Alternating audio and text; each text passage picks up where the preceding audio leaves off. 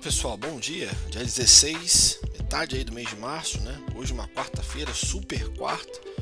Hoje como principal destaque, a gente tem a divulgação da decisão de política monetária do Copom e a pesquisa mensal de serviços de janeiro, tá? Lá fora, a decisão de juros do Fed, né?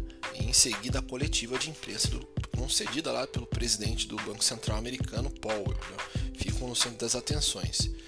Aqui no Brasil, ontem, o nosso principal índice de ações, né, o Ibovespa, ele encerrou terça-feira em queda de 0,88%. Ficou ali na casa dos 108.959 mil pontos. O dia foi marcado aí pela queda das commodities no cenário internacional, com os investidores acompanhando o avanço da variante Delta Cron, isso do coronavírus lá na China, e com relação também à guerra na Ucrânia.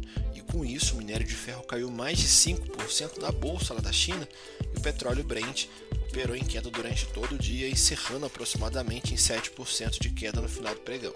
Né? Com isso, o Ibovespa descolou bastante dos mercados internacionais pela grande composição de ativos ligados aos setores que fazem parte ali do Ibovespa, né? A queda dos preços, principalmente do petróleo, tirou parte do peso do Banco Central de elevar ainda mais os juros para conter a inflação. As curvas de juros cederam ainda ontem, daí para janeiro de 2023 recuou para 13,12%. A reunião do Copom teve início ontem e os investidores aguardam aí a decisão da política monetária hoje, né, deve ser anunciada hoje aí. A maior parte dos investidores esperam um aumento de 1% da Selic com opções aí de Copom indicando aí a 80% de probabilidade de alta dessa magnitude. Esses são os principais destaques aqui no Brasil. Lá fora, né, as bolsas internacionais fecharam em alta nessa terça-feira. Os investidores se mantiveram atentos à escalada do número de casos de Covid na China, decisão de política monetária do Banco Central americano com expectativa aí de uma alta de 0,25% dos juros americanos na reunião de hoje, né? e outro fator que alivia a pressão vendedora nos mercados é o prosseguimento da negociação sobre a guerra na Ucrânia. Né? Os ativos subiram na esperança de um alívio da pressão inflacionária com forte queda nas commodities.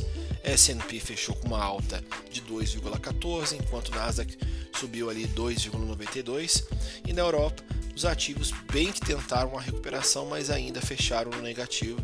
A, a, na Europa, a Eurostox, né, 600 fechou aí com uma queda de 0,08%, enquanto a Alemanha caiu 0,09%. Do lado das commodities e moedas, o contrato futuro do petróleo do tipo Brent né, fechou em queda de 7%. DXY, o índice aí que mede o dólar, contra uma cesta de moedas fortes, fechou praticamente estável, uma alta de 0,01% de variação. Então esses são os principais destaques de hoje, quarta-feira, super quarta, dia 16 de março de 2022. Até mais!